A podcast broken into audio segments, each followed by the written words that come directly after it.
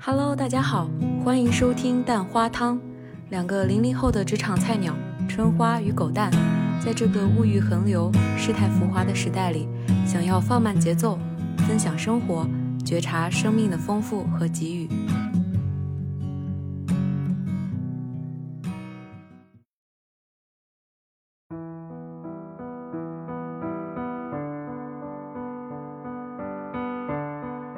就像《始于极限》里面上野千鹤子老师说的，就谈恋爱总是会比不谈要好一点，因为在这段恋爱关系里面，你真的很能去挖掘你自己。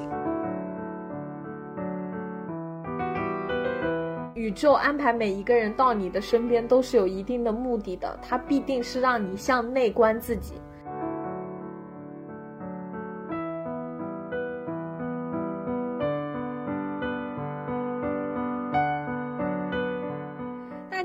是陈春花，我是养狗蛋，我俩又回来了。这是因为我俩真的好久没有聊天了，所以想面对着视频，然后来唠唠嗑，先分享一下彼此的近况吧。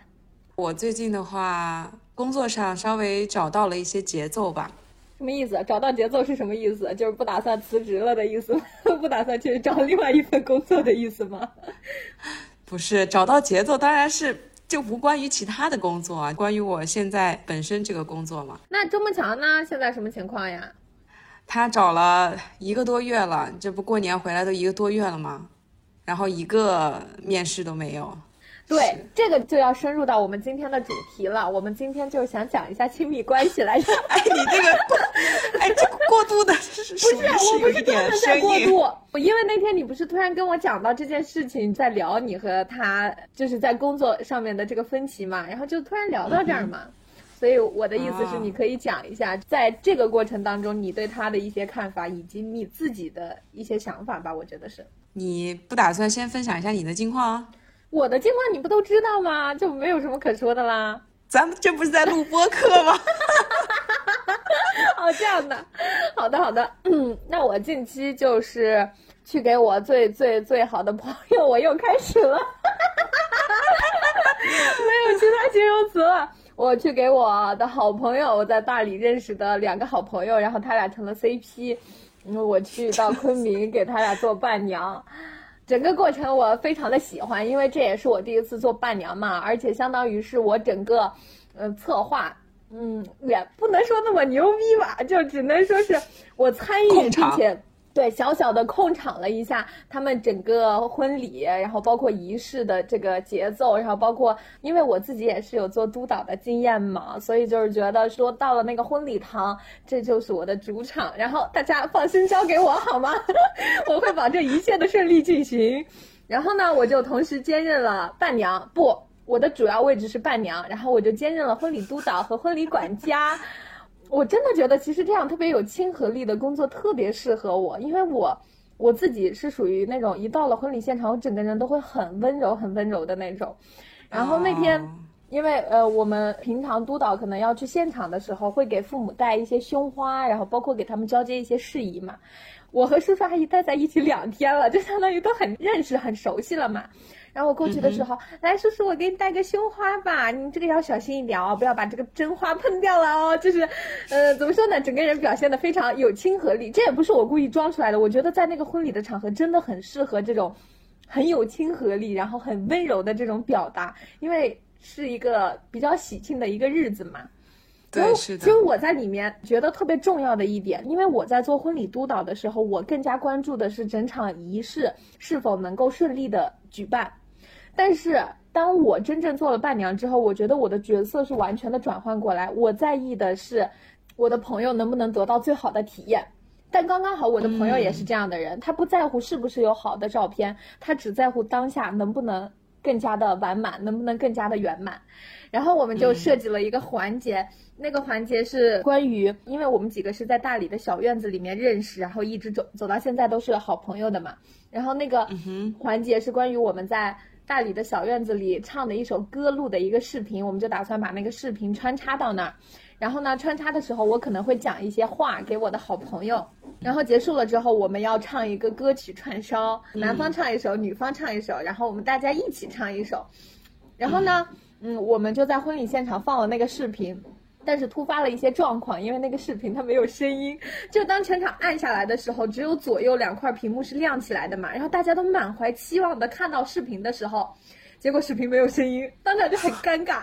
然后因为我当时已经上台，我已经拿着话筒了，行，那我就辩拔一下，然后我就告诉大家啊，正如大家在画面上看到的那样，这个呢就是我们当时在大理小院子里面天天过的生活，然后我就开始疯狂的向那个。你我的两个朋友告白嘛，就是去描述一下男方是个什么样的人，女方是个什么样的人。我就说了一些我我感觉是很肉麻、很肉肉麻的话。我就对我的那个女性朋友就讲，我说我觉得你是我认识的最好、最好、最好的女孩，然后我觉得你值得最最最最棒的爱。然后总而言之就这样讲了一下，然后我讲到最后的时候，我自己就哽咽到不行。我已经有画面了。我讲完了之后，差不多视频也播放完了，我们几个就开始唱歌。然后其实，在台上的感觉特别好，因为唱的歌也都是很适合那种婚礼现场，什么“咱们结婚吧呀”之类的，就那种歌是属于你在台上都能扭起来的那种歌。然后你当下就会觉得你自己就是在这个场内，你就是在体验而已，不用去在乎说婚礼仪式是否要给别人呈现的多么完美。我只在乎我在这一刻有没有。得到很很快乐、很知足的体验，就是那种感觉，所以，嗯嗯，我觉得还是挺美好的吧，真的是一个很美好的回忆。好，话题收回来，聊的太多了。好，切入主题，那我们今天真正想聊的呢，就是有关于亲密关系。对，是的，所以。你可以先接着你和强哥的那件事情去讲，然后我们从一个小点开始切入嘛，然后看看能不能聊一些东西。那我首先是我们两个先互相分享啊，然后后面我们收集了一些我们朋友的投稿，先是问了他们几个问题，让他们通过问题来回答一些他们的想法。那首先就我来分享一下，刚才也提到了嘛，就是我男朋友正在寻找他的工作，那他为什么要找工作呢？这个事情啊，就是 因为他的工作太狗屎了，真的太狗屎了，都不是狗屁工作了，是狗屎工作。就是这个工作，就不管是我还是他去描述给我们周边的朋友。大家都会非常非常的震惊，怎么会有这么垃圾的公司，这么垃圾的工作？甚至有一次特别离谱，因为我和我和她的男朋友是曾经在一个国护队嘛，然后我们有共同认识的人。当时她的男朋友在朋友圈转发了一条关于他们公司的一个广告，类似于那个样子。然后我们国护队的一个朋友就在评论说：“你居然在这里！” 总而言之就是很震惊，意思就是说。怎么还不跑？怎么还不溜？这样一个类似于有点偏向传销的组织，你怎么还能在这里待下去？就是大为震惊，所有人知道了都会很震惊。就我现在知道的情况，她男朋友已经算是进这个公司新员工里面，现在已经成为最老的老员工了。是的，是的，他们当时服务站刚去的时候可能十个人左右，然后陆陆续续已经换了可能有三四批人了，就是就光。对，就光我男朋友他送走的人，可能都有六七八个的样子了。那你们现在的矛盾点在哪呢？现在矛盾点其实从刚开始一直到现在，我对这份工作的态度都是很反对的嘛。到后来，他对这份工作肯定正常人都会越来越难受，越来越不喜欢。但是我觉得他的耐受力真的还挺强的。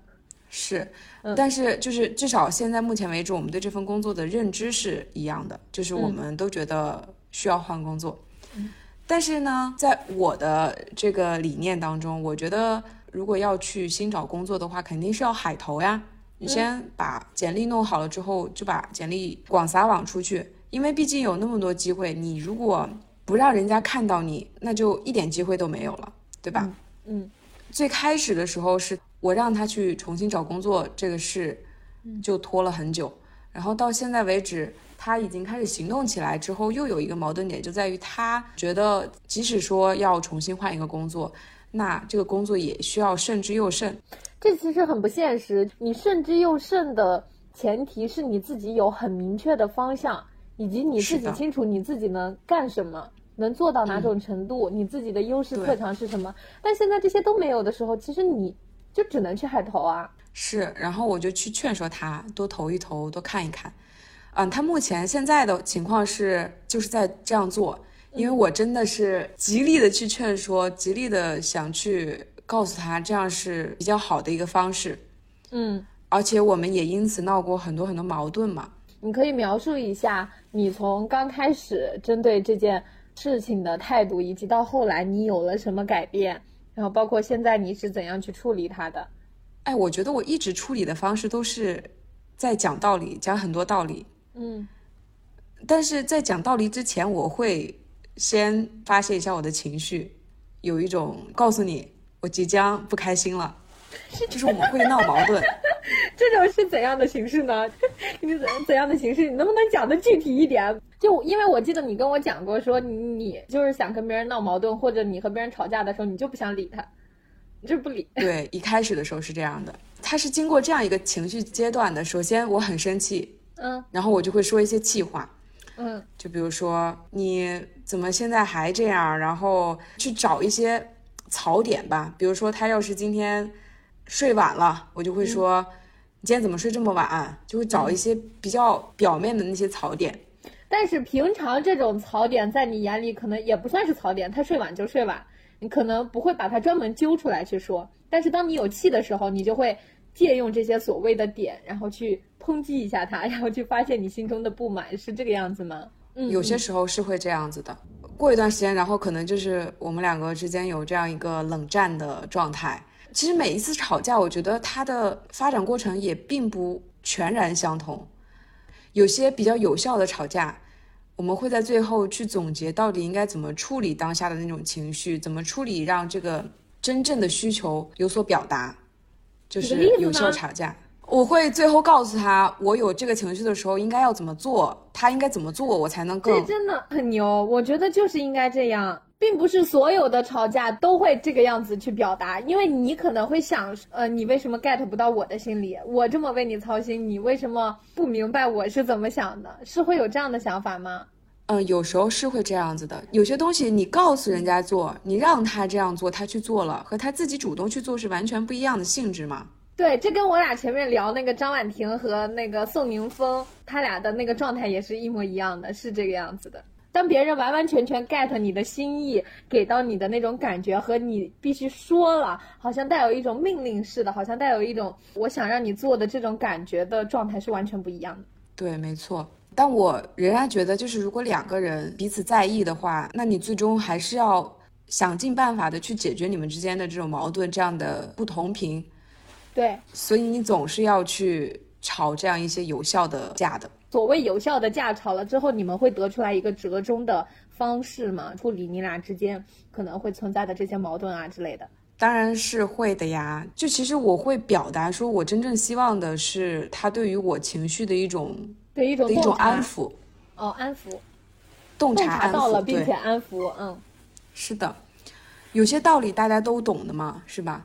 比如说我当下很想见他，嗯或者说我们这一周都没有见了，本来这周是可以见的，嗯，然后他这一周因为有其他的事情没有办法见面了，那我很生气很难过，嗯他不理解，因为他觉得又不是一直都见不了了，但当下仅仅是一个情绪，需要被安抚。是我不管以后会怎么样，我不管之前是怎么样，我不管你之前是不是总是来找我，我不管你以后会不会一直来找我，我当下就是希望我现在可以见到你，我希望你能在我面前，我们两个能在一起。所以我觉得男性和女性在这个方面的思维还是很不一样的。是是真的，特别是当情绪上头的时候，男女之间的思维差异是很大的，我感觉。但拿我和我男朋友之间来讲的话，在我看来，他属于那种可以把所有的事情都看得很简单，就是好像只要一个东西解决了之后，那事情就已经解决了。就比如说，赞同，就比如 非常赞同。我不是一直说他找工作这个事情吗？他就一直觉得我们之间发生的很多问题，只要他换了工作，那就可以解决了。嗯，但问题是你现在换不了工作，你现在没有办法立即 get 到一个好的工作，而我的情绪又在这，我们之间的问题仍然在这个地方。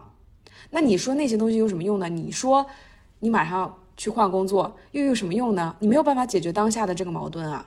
对，对所以他要想的办法应该是如何能够做到在当下不换工作的情况下平衡好你和他的关系。是的，就是有很多我们之间的吵架，他或许并不是说我说出来的那些东西，比如说你晚睡啊，或者说你今天不来呀、但是他会把这些话都当真哎，他会觉得哦，你可能今天因为我晚睡不开心，他不会完完全全能够 get 到这个话底层的一些意思。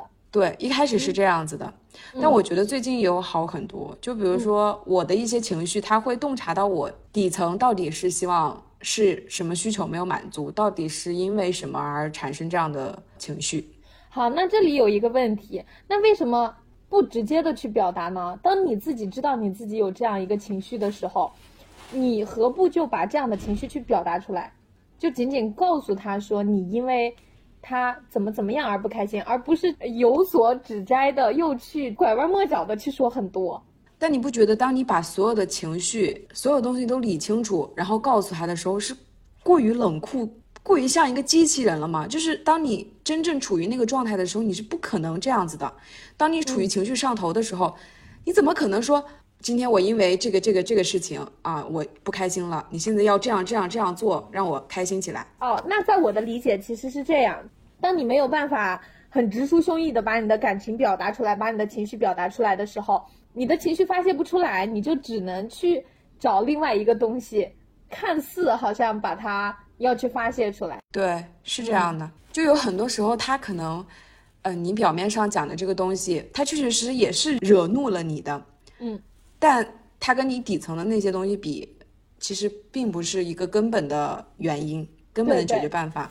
虽然说，当你情绪上头的时候，你没有办法把自己表达的很清楚，但是当一切慢慢平息下来，可能过了个半天或者几个小时以后，你知道你到底是因为什么，你的需求没有被满足，然后你希望得到什么的时候，你会静下来，然后去表达、去表述。但是我们之间又有一个矛盾点在于，有些时候就是这个情绪平息它并不是同步的，明白？就有些时候可能，哎，我的情绪稍微好一点了，但是他又处于一种有一些闷闷的那种状态，然后我会说很多道理，我会说很多我心里到底怎么想的，但那个时候，在当下他那个情绪的时候，他的反应是，他没有办法做任何其他的回应。哦，所以当你将这些东西宣泄出去的时候，他的状态是没有办法去承接你的这些话的。是的，是的，嗯嗯嗯，我理解。我处理情绪的方式可能是直接的去发泄，对，但是每个人不一样的哎。对，对他处理这个情绪的方式是，哎，一个人闷闷的就在那个地方。啊，对，怎么和我爸妈有点像啊？是，我觉得很多情侣都是有这种类似的。大部分互补之间的情侣都是这个样子的。当然，如果能处成情侣的话，我觉得肯定不该是两个人都是对冲的一个状态，或者说两个人都是闷闷的一个状态，那样是永远都解决不了问题的。应该总有一个人是处于主动再去向对方撒泡，然后一个人主动处于那种很闷的状态。这是我看到的大部分情侣是这个样子的。像这个情况的话，我觉得是需要两个人互相的这样一个处理或者是改变的，也不可能说有一对亲密关系可以一辈子不吵架吧，对吧？肯定了，嗯。我觉得最重要的是什么？就是当你们去面对这样一个问题的时候，你们最终想做的是解决这个问题，最终想做的是两个人一起把这个架吵完，然后就让它烟消云散了。最主要是这个。嗯，当你们面对困难的时候，不是想着去放弃，不是想着去将自己或者说将两个人打碎、蹂躏的完全不像样子，不是这样。当你面对困难的时候，不是逃避它，而是真的去解决它，有这个就已经可以了。嗯嗯，但是我始终还是觉得，呃，如果是他可能激起了你这样一个想法，你就是要去往根源里面找。我自己总会觉得，那之后你俩总会因为很多很多这样的问题而去吵架，那岂不是会很累？那这样的话，一个人在一起反而很好呀。恐婚的第幺零零八六天。我不可否认，很多问题它就是有根源在的。嗯，其实我觉得不是解决它，而是和它共处。就像很多人讲嘛，说如果两个人真正考虑要结合在一起，那么你考虑的不应该是说所谓他的优点，他的所有的一切能不能足够的吸引到你，而是真正去考虑他最致命的缺点，你能不能接受？如果你连这个都接受不了的话，那这唯一的。就是最致命的缺点，以后在你身上就可能会是一根倒刺。以后无论任何东西出现，只要碰触到这一个缺点，那它就会会永远扎着你。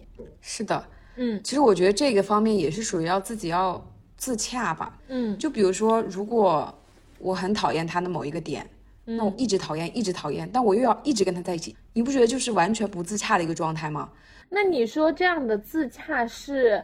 我能够接受这样一个点吗？那万一如果这个人真的接受不了这样一个点，那就只能放手了。对啊，不然就未来呃，你永远都不会舒服下去的。是，但我觉得就是你从不愿放手到真正的去放手，这样一个过程，也是你会无限的去讨厌又接受，讨厌又接受，会很痛苦，这也是不可避免的。但是总有一天到达那个阈值，你会想着，我不行，我无法自洽了，那我就走吧。嗯，但我仍然觉得亲密关系它没有一个固定的公式，到底要怎么相处，或者是两个人到底怎么样？因为世界上所有的人都不一样，这你不能去按照某一种模板，完完全全的按照一个标准化去相处。然后我最近钻磨出来的一个点，嗯，我真的觉得爱这个东西，它。属实是可以，真的化解万事万物。我非常非常认同这一点。当你们之间还留存着爱的时候，其实很多东西都可以解决掉。对对，就是很多所谓的这种矛盾，只要基于这种爱的基础上，你其实回头去想一下，就很多东西它渐渐渐渐就会消融掉。对，最最最本根的东西就是，如果你们两个没有办法在一起的，那这个爱就是消散了。而且我觉得爱这个东西它是很伟大的，它是存在于这个世界上，唯一不需要任何修饰就已经十分伟大的东西了。对对对，不管是说情侣之间，还是朋友之间，还是和家人之间，嗯，这种东西它就琢磨不定，你不知道要怎么去描述它到底是一个什么东西，但是它就是在那个地方。当你看见这个人的时候，当你和这个人相处的时候，这个爱就在你们中间，在你们的周围。那你们就不会消散，你们之间的这个牵绊就会一直在。那这个东西就是很伟大。对，我不是之前跟你讲过很多我朋友跟他们对象的一些事情吗？对，那些离谱的事情。对，我能够理解你的那种很愤怒，对于并不是很健康的亲密关系的那种排斥，以及为什么他们不分手，为什么还在一起。但我仍然觉得两个人在一起时间一长，情感上的羁绊，它不是一些简单的东西就可以完完全全的否定的。嗯，就你可以说这个人出轨了，多么多么的恶心，不可以原谅。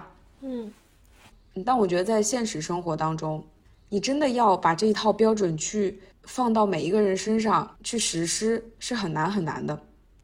嗯，因为我看我朋友和他们对象之间的这种相处之后，你理性的时候是真的可以很理性，很理性。就比如说，我朋友看到她男朋友去讲她前女友多好多好，她当下是会很愤怒、很伤心，但是冷静下来又会觉得，其实也可以理解，因为她也有对象，她也有前男友，她时不时也会说一些她前男友的一些。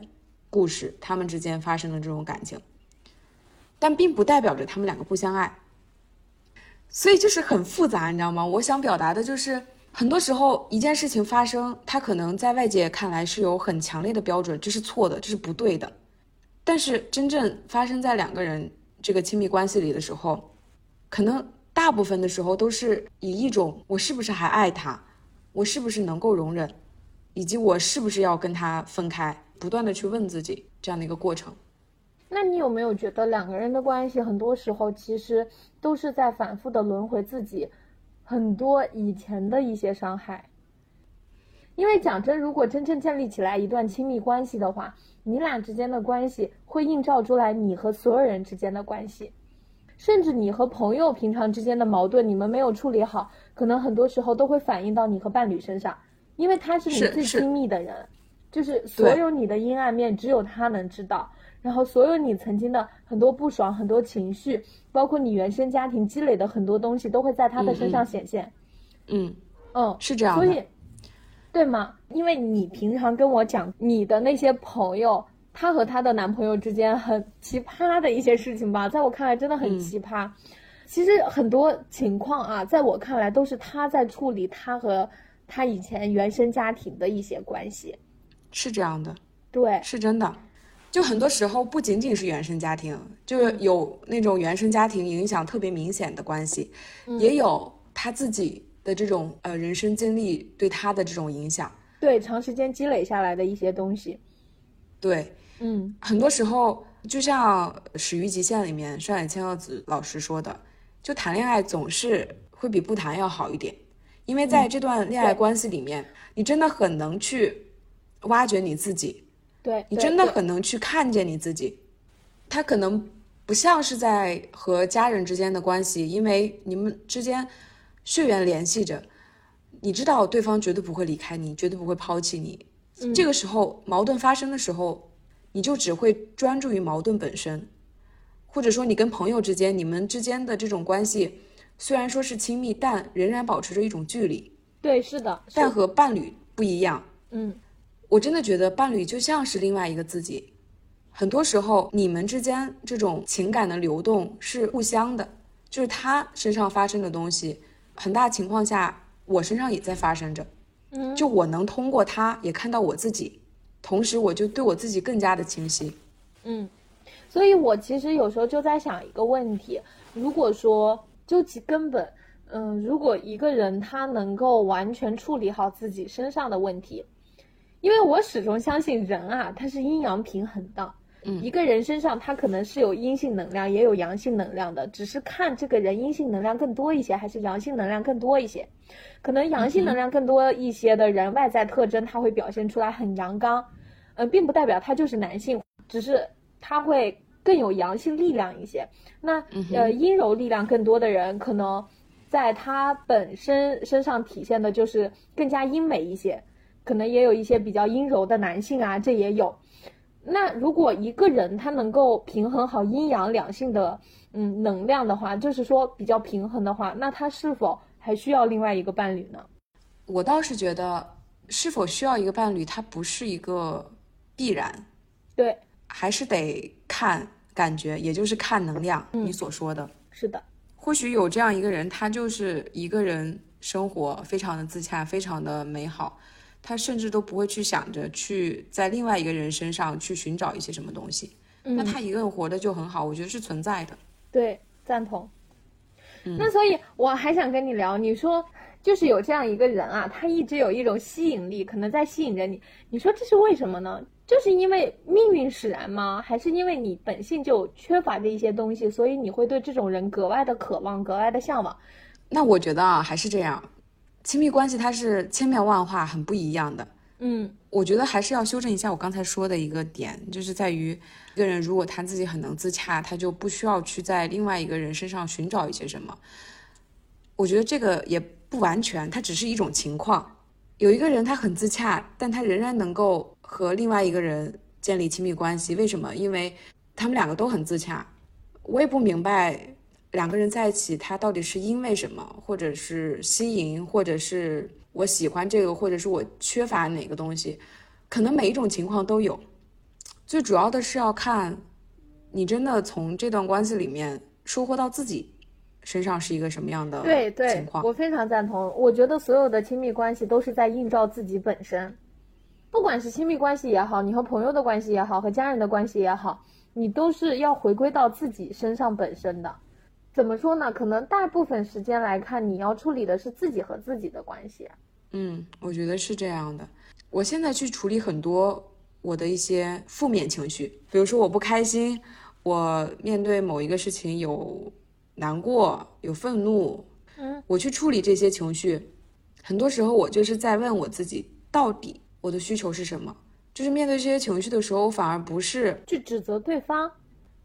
对我反而不是去指责这个情绪它的来源，对，我觉得你可能大部分看的是你自己身上为什么会被这样一种行为，就比如说，当你的伴侣做出了某样一种行为，激起了你的某种情绪，你自己为什么会激起这种情绪？你其实更多探究的是这一个点。对我现在目前为止是越来越希望自己朝着这个方向去发展的。对，我觉得确实是这样。他的行为只能映照你的情绪是什么，而不是说他做这个行为是他的错。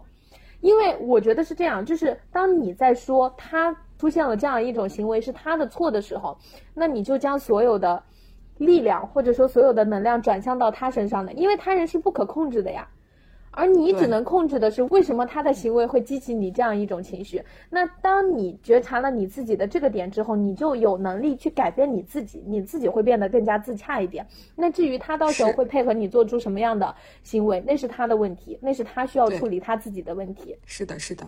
所以当你真正去这样做的时候，会发现自己沉浸在情绪里的时刻会越来越短。对对对，是的，对我觉得也是这样。你没有必要去沉湎于这种情绪。当然，你想要体验这样一种情绪，这是你自己的问题，就是你可能想要去沉湎。嗯，但是当你很快有觉知去觉察到你自己这种情绪，并能适当的调整自己的时候，那这就是你自己可控的，你就是完全能够做出这样的选择，能够做出这样的决定。是的，嗯，对。所以我现在目前为止。不知道是不是这段亲密关系给我带来的影响，我觉得一半一半吧。就我自己在我生活当中其他的一些部分里面吸取的一些能量，以及从这段亲密关系里面慢慢的一些改变之类的，我是觉得我现在面对我的情绪，它来的时候来得快，去的也快。来的时候我会有感觉，走的时候我也会有感觉。嗯嗯，并且在这个情绪当中，我也是。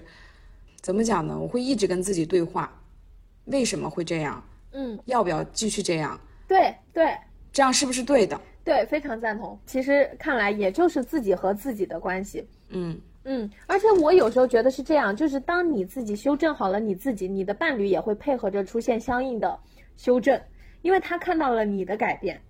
而当你如果觉得说哦是你的伴侣不好，是你这一点做的不好，当你想要去改变他的时候，在他看来就是你凭什么要改变我？因为我也是一个独立的人，你为什么有资格那样去说我？或者说干嘛这样碍手碍脚管我这么多？而当你如果自己完完全全将你自己改变的时候，根据他的某些行为去改变你自己的时候，那么这个时候他会根据你自己的改变而改变自己的。因为我们在对我们朋友进行征稿的时候，我俩是提出来了几个问题，然后我觉得我俩可以就这样的一个问题，先发表一下我俩自己的观点。而且我觉得在问这些问题，当你回答的时候，你自己对你自己也是有一个了解的。因为很多情况下，你对你亲密关系的伴侣有哪些期待，其实映照了你自己的需求是什么。好，那开始。对亲密关系中的伴侣有哪些期待？最看重的是什么？嗯，对于我来讲，目前为止，我反而觉得我的期待越来越少了。嗯，对你现在让我说到底是希望一个什么样的期待，我反而不太能说清楚。嗯，靠，我觉得 我为什么发出了这样一个感叹？我没有细细想过这些问题，我现在回答都是我自己现挂的。但是当我问出来这个问题的时候，我发现我对我亲密关系中的伴侣没有任何的期待。其实我期待的是我自己会怎么样。我觉得我对他的期待并不是很重要，其实我自己在里面完成我自己的成长才是最重要的，因为我一直觉得我是什么样的人，我就会吸引来什么样的人。嗯哼，与其去期待别人是什么样的，不如你现在过好你自己，这是我现在的想法。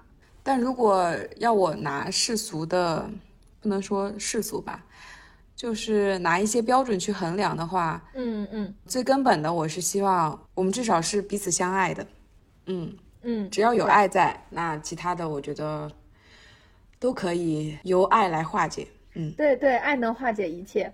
我我就是觉得前面我在看《星际穿越》的时候，它最后不是回归到一个主题，就是爱嘛？爱能改变一切，爱能够穿越时空，能够做到任何事情。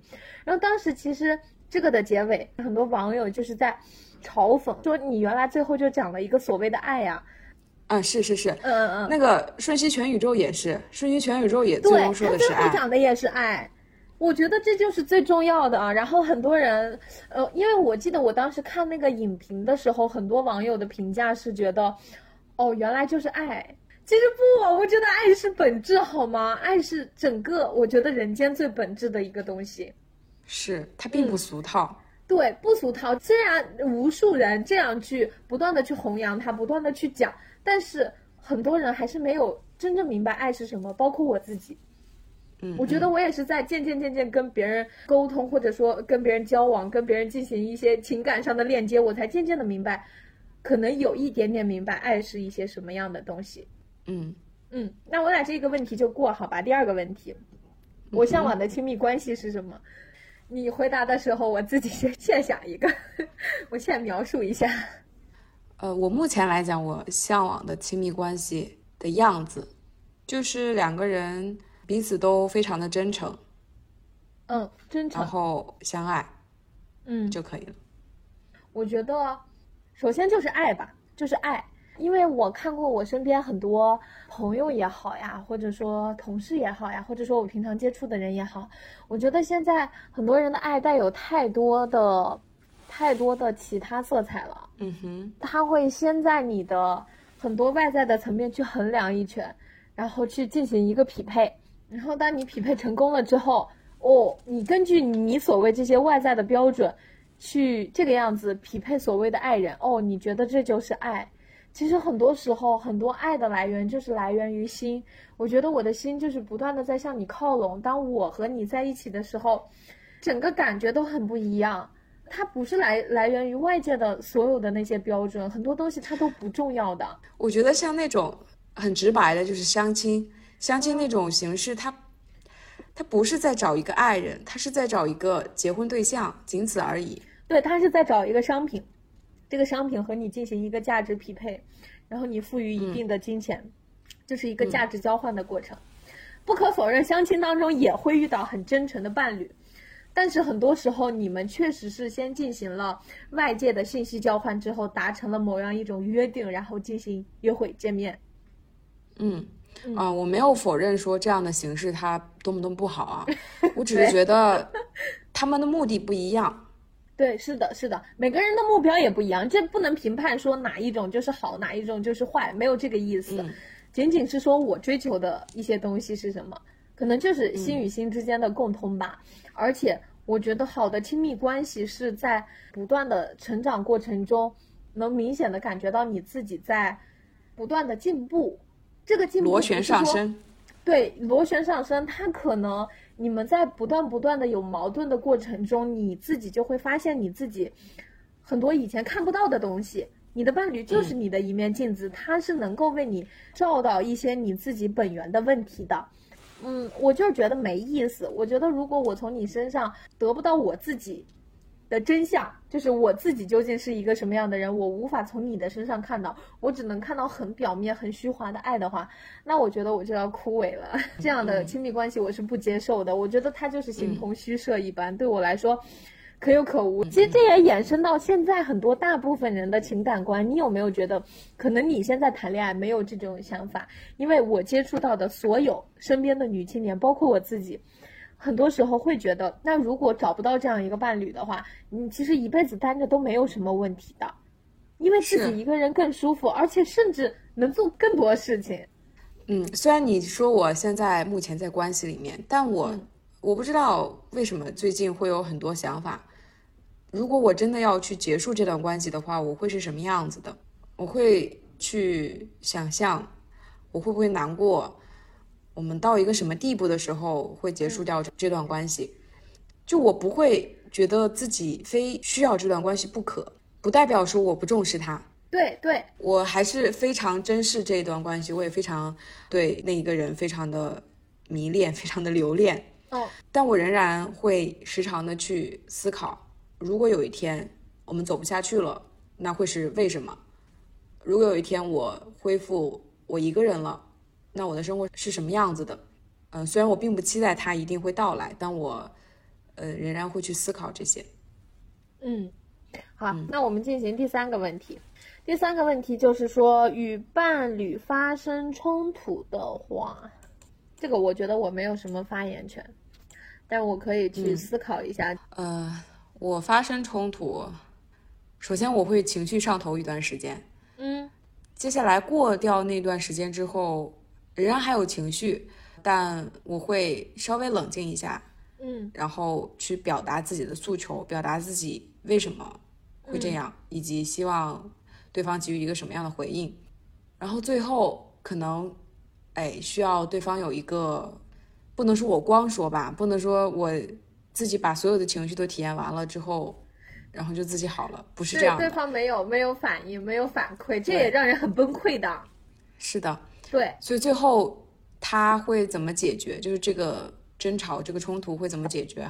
最后是在于我们两个同步了，就我们两个都觉得这个争吵可以结束了，互相原谅了彼此，以及互相体谅了彼此。在我看来也是这样，不要去冷暴力，嗯，不要在情绪最上头的时候去说出最伤害对方的事情，冷静下来，然后等冷静结束之后再去说吧，不要去冷暴力。那下面一个问题啊，亲密关系中你的底线是什么？呃，我目前的底线是，我希望他对我是真诚的。就是无论何时面对你都是真诚的，是吗？对，这个底线在于，如果他不真诚了，那我就会重新思考这段关系了。下一个问题，怎么理解亲密关系中的爱？怎么理亲密解关系中的爱中的爱？为什么要问这么难的问题？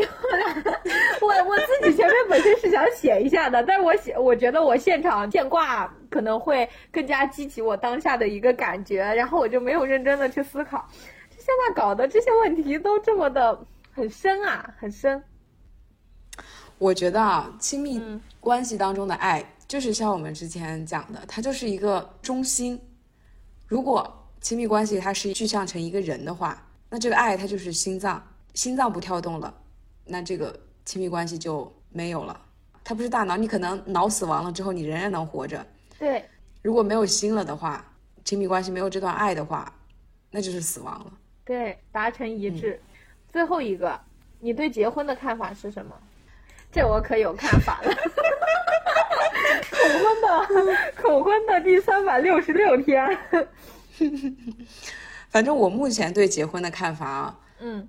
首先第一个，我现在不着急结婚，嗯。甚至对他是有一些逃避心理在的，嗯，因为我觉得当下这个社会，结婚真的是个超级麻烦的事情。我非常不喜欢结婚的这些繁文缛节，但我仍然不否定说，最后希望和我的伴侣有这样一个目标，就是因为我觉得结婚，呃，目前对于很多人来讲的话，它就是你们两个好像是说结婚之后就达到了一个什么什么特别伟大的目标一样。其次就是，就是亲密关系也不一定非得结婚，对，非常赞同，说出了我想讲的话。但当下的这个社会情况吧，就我们所处的这样一个社会当中，就是像我刚才讲的，结婚好像在说两个人的亲密关系修成了正果。嗯结婚之后，你们之间要相处的更多的可能不是你们两个之间的问题了，嗯更多的是两个家庭，你们组成的这个家庭，嗯各种各样其他的东西，它可能更像是一个节点。就我觉得我对结婚的看法是这样的，它仅仅是两个人关系当中很小的一步，但是当你跨过这个点的时候，你不得不去接受很多你们关系当中的新变化。嗯，所以我对结婚这个坎儿其实是很畏惧的，因为首先我必须要确保我的亲密关系是能够有稳固的基础的，这个人他能够让我很信任，很信任到我可以和他一起去解决我身边的这些和我的家庭的关系也好，和我朋友的关系也好的这些关系的，嗯我一定是很信任我的伴侣才能够做到这一点的，而且。嗯在我的心里，其实结婚并不是必要的，亲密关系是很必要的。就是我和一个人建立长久且稳定的亲密关系是很必要的。但是在我俩建立亲密关系的这个过程中，他可能结婚就是一个很水到渠成的事情，因为我俩渐渐渐渐可能磨合的比较好了之后，就会开始面临新的问题嘛。我们就是在不断的闯关嘛，可能我俩渐渐渐渐哦，我觉得两个人在一起哎，有点没意思了，没意思了，那结个婚吧，没意思了，不结婚干嘛？结婚了之后就有更多可玩的了呀，我们可以和对方的父母玩呀，我们可以渐渐渐渐扩大我们的这个圈子，对吧？但是这所有的一切要建立在我俩必须要很稳固的情况下，才能跨入到结婚这个坎儿。我俩的关系很稳固，可能我们已经攻克了很多我们自己的课题，然后我们才能进入下一关，而不是说我俩之间摇摇欲欲坠，然后渴望用婚姻这样一个枷锁去捆绑我俩。要先解决自己的问题，然后在这个基础上有了一定的信任，可能才会去跨过婚姻这一步，而不是因为说我需要确保有某样一个保证。或者说，我要确定这个人必须要跟我终其一生在一起，而我需要那样一张结婚证书来确保我自己，那没有必要，我自己就能确保我自己，我干嘛要这样一个人去确保我自己？对，所以说其实结婚，我们两个之间的意思都是这样，就是结婚对于亲密关系而言，它并不是必要的，赞同。但是，一旦你结婚之后，你会面临更多不一样的挑战。嗯，如果你单纯的只是想要一个非常美好、非常稳固的亲密关系的话，其实结婚不是终点。当你渴望去这有这样一个稳定的关系，那你唯一需要做的就是去稳定你自己。当你自己很和你自己很自洽的时候，可能你不需要去费尽心思去考虑他怎么样。嗯嗯，对我现在始终就是觉得，无论就是无论在这个人世间要干什么，首先处理的就是和自己和自己的关系。如果你自己和自己都处理不好的话，那你必定和所有人都处理不好的。嗯，是。好的，那我们进入到今天主题的第二趴。第二趴是什么呢？我们向我们朋友的征稿。好，那第一个投稿呢，他的这个名字他自己写的啊，阳光男神 A.K.A. 崔黄口刘德华。啊？谁啊？这是？张傲。哦，张傲。好的，好的。嗯，对。他老家是什么？天津叫崔黄口的地方，然后他说自己是崔黄口刘德华。好的，好的，好的。嗯，那第一个问题，你对亲密关系中的伴侣有哪些期待？其中你最看重什么？他说，我觉得我的期待是互相信任、成就、了解、理解、支持。我最看重的，好像都挺看重的，缺少了其中一个就不完整了，就不够了。最基础的应该是信任吧，嗯，信任非常赞同。嗯，你向往的亲密关系是什么样的？他说，我向往的亲密关系大体来看，应该是两个人会互相感谢，不会觉得我爱他，所以我包容了他的一切，而是深刻的感受到他爱我，所以包容了我的一切。就像凌晨三点二十七分失眠，相比较下谁爱谁更多的时候，发现是自己被爱更多。然后踏实闭上眼，接受更好的去做自己，也像相互成就的一种体现。我觉得应该算是，就是很能确定自己是被爱的。嗯嗯。第三个问题，在亲密关系中与伴侣发生冲突，一般如何解决？虽然还没有跟伴侣发生过冲突，甚至还没有过伴侣。不好意思，张，我笑出了声。不好意思，不好意思。我觉得两个人之间，如果能把真心讲出来，就算带些情绪，也可以更好的解决问题吧。嗯，希望你早日觅得良人，好吧？亲密关系中的底线是什么？他说的是背叛。虽然没有过伴侣，但是我想象了一下，其他的事儿是不是都可以聊一聊？但这个词语出现的理由，好像就是完全错误。两个人的关系从开始就是错的，不该发生的。嗯，哎，但我就是我看到这一段的时候，我就问他了：“你所说的背叛到底是指的什么？”因为我觉得有很多东西都是背叛。背叛。然后他最后给我的这个定义是：嗯，他想来想去，那就是不喜欢吧。就是如果对方不喜欢我了，那就拜拜。对，其实这个背叛很难讲的。我觉得很多时候两个人是有爱的，但是他在某些方面也是背叛了你，无论是从精神上还是身体上，他都背叛了你。那这个怎么算呢？对吧？是，而且如果说最后他不喜欢你了，也是一种背叛啊，背叛了你们两个之间的这种感情。对，是的。嗯下面，下面你怎么理解亲密关系中的爱？他说，这个爱，我觉得就像做菜的时候放盐，等菜做完吃的时候回想，哇，还好我是放了这些盐，味道刚刚好。嗯，爱不是盐的多少，而是吃到菜的时候总是刚好。怎么说？不会后悔，时常感恩。我觉得我听到他这个描述，其实他在所表达的就是亲密关系啊，嗯，或者说亲密关系当中的爱，其实就是一种锦上添花，有了你就是会更好。对对对。但是没有没有你的话，我也能活，我自己也能活得很好。就有那种感觉。好，最后一个问题，你对结婚的看法是什么？我还挺向往结婚的，虽然好像即使跨过登记结婚这道程序，两个人的生活也能很好、很幸福。但是我觉得，除了那些重要的小事，我也向往发生更能够增添些色彩的事情。可能在他看来，嗯，结婚是一个一个大事吧，就因为嗯和家人。和亲戚朋友，以及和你最爱的这个人一起做的这样一个事情，而且我有时候觉得，在人世间啊，你除了和你的父母和你的朋友，但是你和他们之间的关系都不会像你和亲密爱人之间的关系那个样子，就是你会把你自己的所有面都是托付给他们，发生什么事情。会有人把你搂住的那种感觉，就是搂底啊，把你搂住那种感觉。虽然父母和朋友都能给到你，但是亲密关系不一样，他是见证过你无数面的最最真实的你的那个那个人。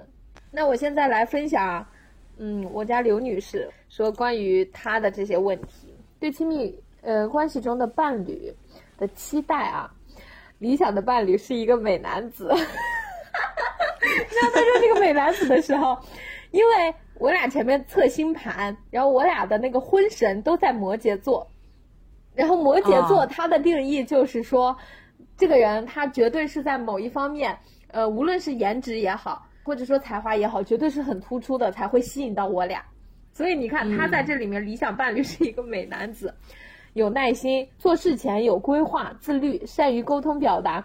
有自己的业余爱好，能够包容接受新事物，对生活保持热情与好奇。嗯，期待好多，挺多呀。但讲真，我觉得他自己就是这样一个人。总而言之，如果他自己是这样一个人的话，他也会吸引来这样一个伴侣。嗯嗯，我一直都坚信这一点。然后，向往亲密关系是什么样的？他说，并不是二十四小时就都黏在一起。而是各自有自己独处的时间和空间，想见时便能见。他的这一点真的和我很像。讲真啊，就是我目前的这个状态，我特别不喜欢有人二十四小时黏着我，或者说我必须二十四小时黏着他，我会觉得很喘不过来气。我会觉得我自己我知道，对，必须要有这样一个独处的时间去处理我自己的一些问题，然后刚好你在的时候都能在，我又能完全的信任你。但我觉得这一点就是，嗯。万一你们俩不同频呢？确确实实，你们两个都需要自己的时间。嗯。但万一就是你需要他的时候，哎，他需要自己的时间，对吧？是，我懂，我懂。然后他需要你的时候，你又需要自己的时间，你不想去跟他那个。所以我觉得其实是这样，在这之前哈，就是你们之间是有经历过很长很长的时间的磨合，才能达到这样一个同频的阶段。我觉得并不是刚开始两个人就是这样的，就是很多时候可能你们。知道了对方那个点哦，对方说这句话，或者说他这样一个感觉给到你的反应，就是说他可能自己想待一会儿，他确实想自己待一会儿，你就会给他这样一个空间。我觉得是一种彼此包容、彼此理解的一种感觉吧。嗯嗯嗯。然后第三个，发生冲突如何解决？他说之前遇到这种事情会互相冷暴力，但我发现长久和稳定的恋爱少不了沟通和包容。对。这个也很赞同啊，是，呃，亲密关系中的底线，欺骗、辱骂和殴打，这个不是底线了。你敢殴打我，我告诉你，你给我滚！你居然敢殴打我！是，啊，但是很多时候，我觉得，就我并不是说，在这里有想挑拨说男女之间的什么问题，我会觉得女生会处于被 CPU 很多的情况下的那种状态。所以我觉得广大的女性还是要自信一点。嗯，这是真正的自信，你自己相信你自己，就是值得被爱的，因为你自己就是就是爱。哎呀，好了，下一个，下一个。嗯呃，怎样理解亲密关系中的爱？他说，爱体现在生活的方方面面。我想我会为他早起做一顿早饭，陪他去看他想看的演出，送他最想要的新款耳机，尊重他的每一个决定。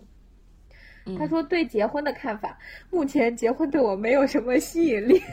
你要去问我的朋友，我的朋友都是恐婚，都是恐婚一族。是这样的，是这样的。我认为结婚就要担起责任，要对对方负责，为家庭负责，确实是这样。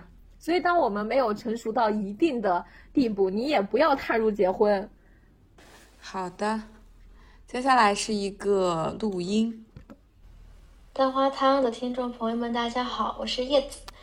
然后，嗯，回答这几个问题的前几个小时，其实我和我的男朋友是提了分手的，是我向他提的。所以，嗯，导致这段时间我对亲密关系的理解其实是很混乱的。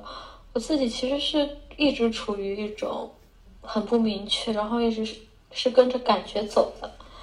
那我觉得亲密关系中的伴侣，我希望他是随时可以接住我的，这是我的期待，但是我不会要求对方会这样。我看我比较看重的是他能不能共情到我，然后可以和我产生共振，不管是在生活上还是在观念上，我们一定要有那种像闪电的那种。交互就是我们可以在某一个时间点感觉到对方是会给我对未来的想象，或者是不管是生活上还是思想上都会有一些碰撞产生。那我向往的亲密关系就是会互相很坦诚，我很看重的一点就是要坦诚，要真诚一点。发生冲突的话，如果是。小事情的话，我会及时的提出，然后去想一起去想解决办法。但是，如果是其实是我自己会很在意的嗯问题的话，我会小心翼翼的把它记在本子上，就慢慢记下来，然后积累到一定的程度。当我实在是受不了的时候，我就会直接放弃这段关系，我就会和对方提出分手。然后我好像潜意识里会期待对方的反应，如果对方也会很坦然，嗯，也会很也会想要放弃这段关系的话，那我就会放弃。如果对方是持一种比较积极的态度想去解决的话，我也愿意再去解决。嗯，我的底线，我好像没有没有什么底线，就。传统亲密关系中要求的忠贞，我是不会期待我的伴侣会这样的，因为我自己是做不到的。嗯，但是我的底线是我不能忍受对方，如果是一段排他性的关系的话，我不会，我不能够忍受对方在除了我以外的其他人面前去。袒露自己的脆弱，我希望他的脆弱是只是只展现给我的。我怎么去理解亲密关系中的爱？我是会毫不犹豫去夸大爱的作用的那种人。我觉得爱是一件很奇妙的事情，爱也是只属于勇者的，所以。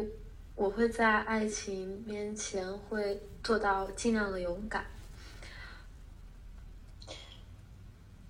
亲密关系中的爱只是爱的一种，但是我觉得它是其他爱情没有办法替代的。我从来不会害怕我爱错人，或者或者在爱里面失去什么。我觉得只要我自己在爱里勇敢的去爱了。尽力的去爱，那我永远都会是那个完整的我。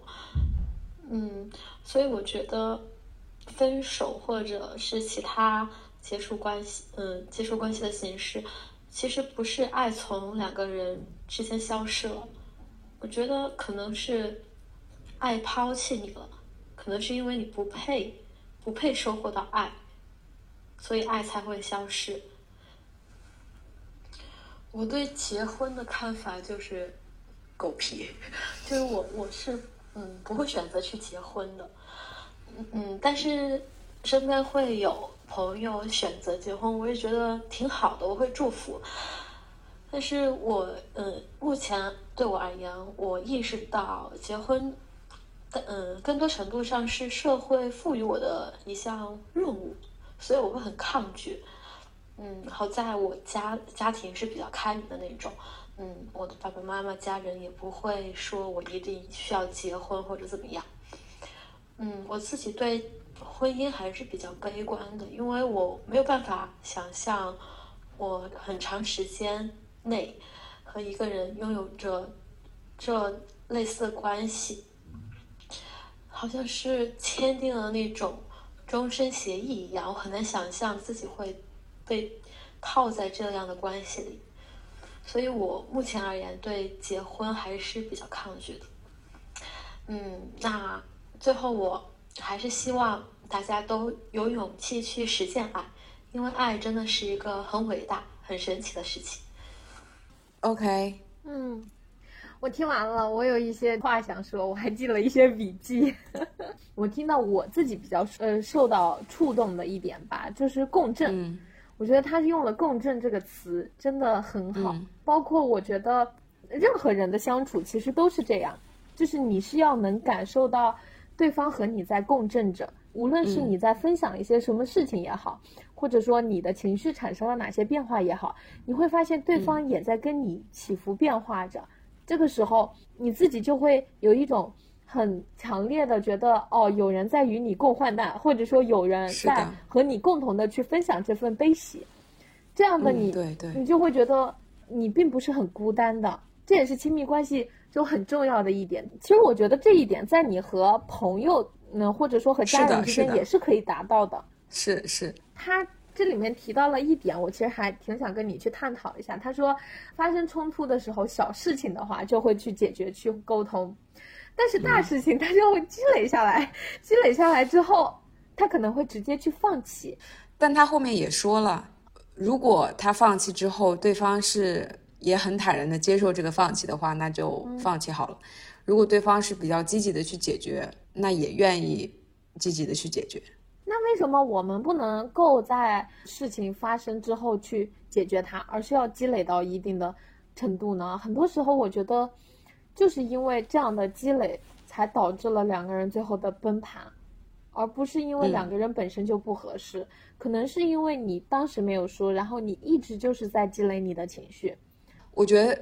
讲那些，就比如说他不是分了两个部分嘛，一个比较比较小的事情和他非常在意的事情。嗯，那有些时候，或许他这个人对他这个人来讲，他很在意的事情，如果这个事情对方 get 不到，对方没有办法做到我的预期的话，嗯，他就会很失望很难过。停，那这里面我有一个点，呃，对方能够 get 到这件事情，这个的前提是不是？他要去完全的明白自己的需求是什么，并且要表达出来呢？他可以是这样的呀，但是问题就在于他，他觉得如果说我们之间足够亲密，我们之间足够重要的话，你会懂得我的这个点。对。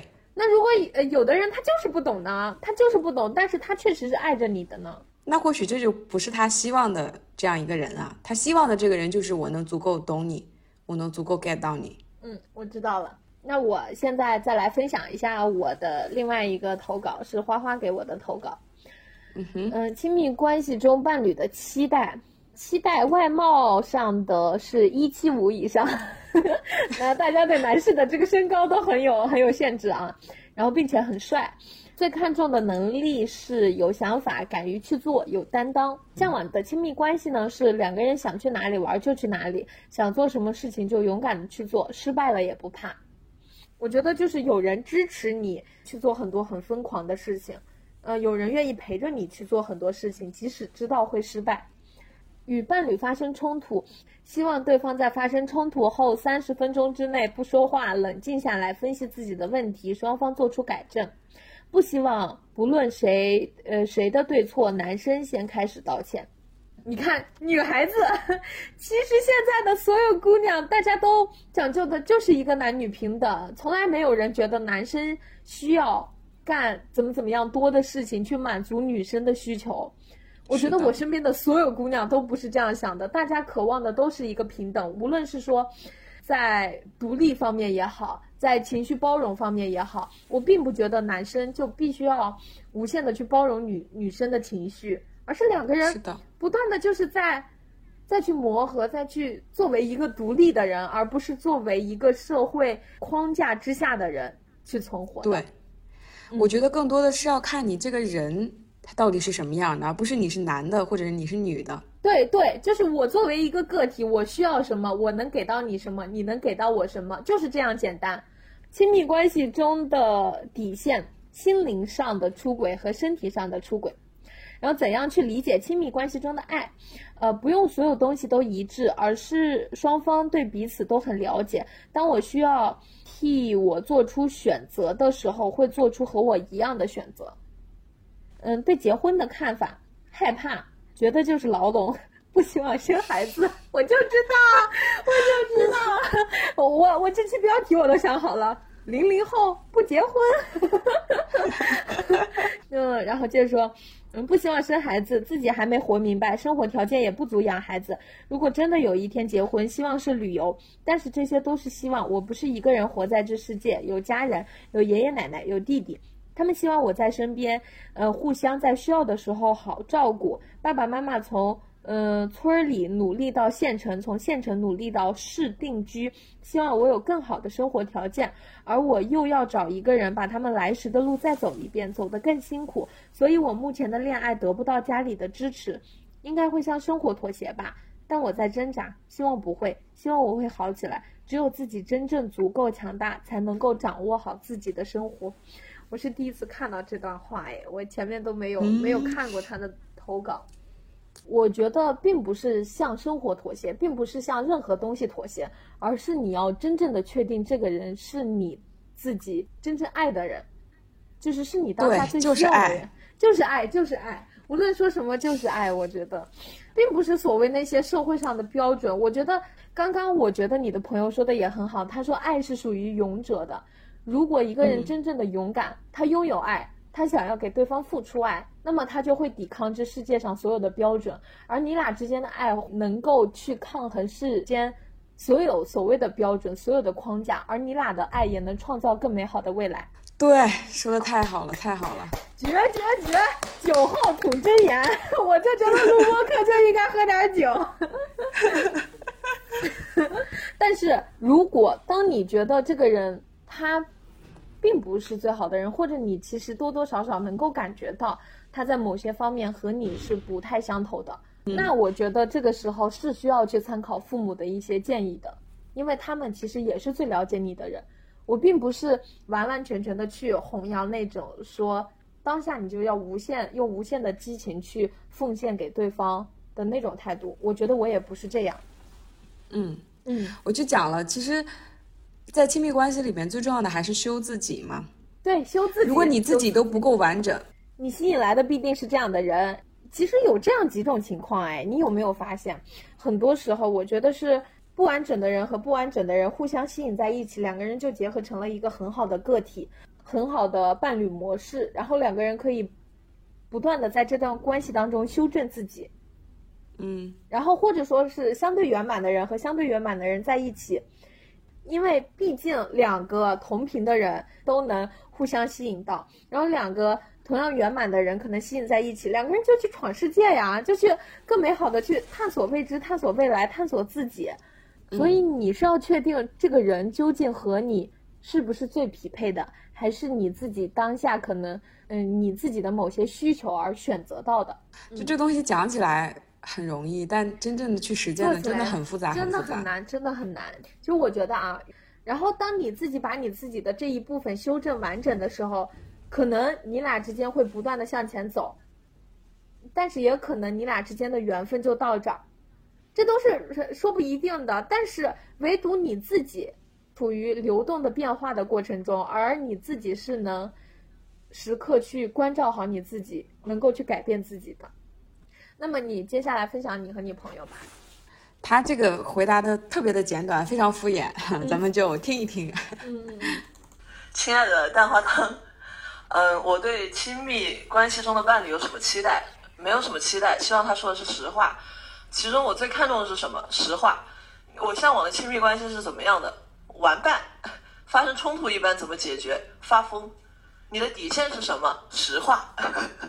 你怎么理解亲密关系中的爱？就是我我理解亲密关系中的爱的话，就是能在能在，就是人生不是每一个时刻都能够构成人生的。然后我所理解亲密关系中的爱的话，是能够感觉到我跟这个人相处的时候，感觉到我的人生正在被构成，这就是我理解的爱。我对结婚的看法是什么？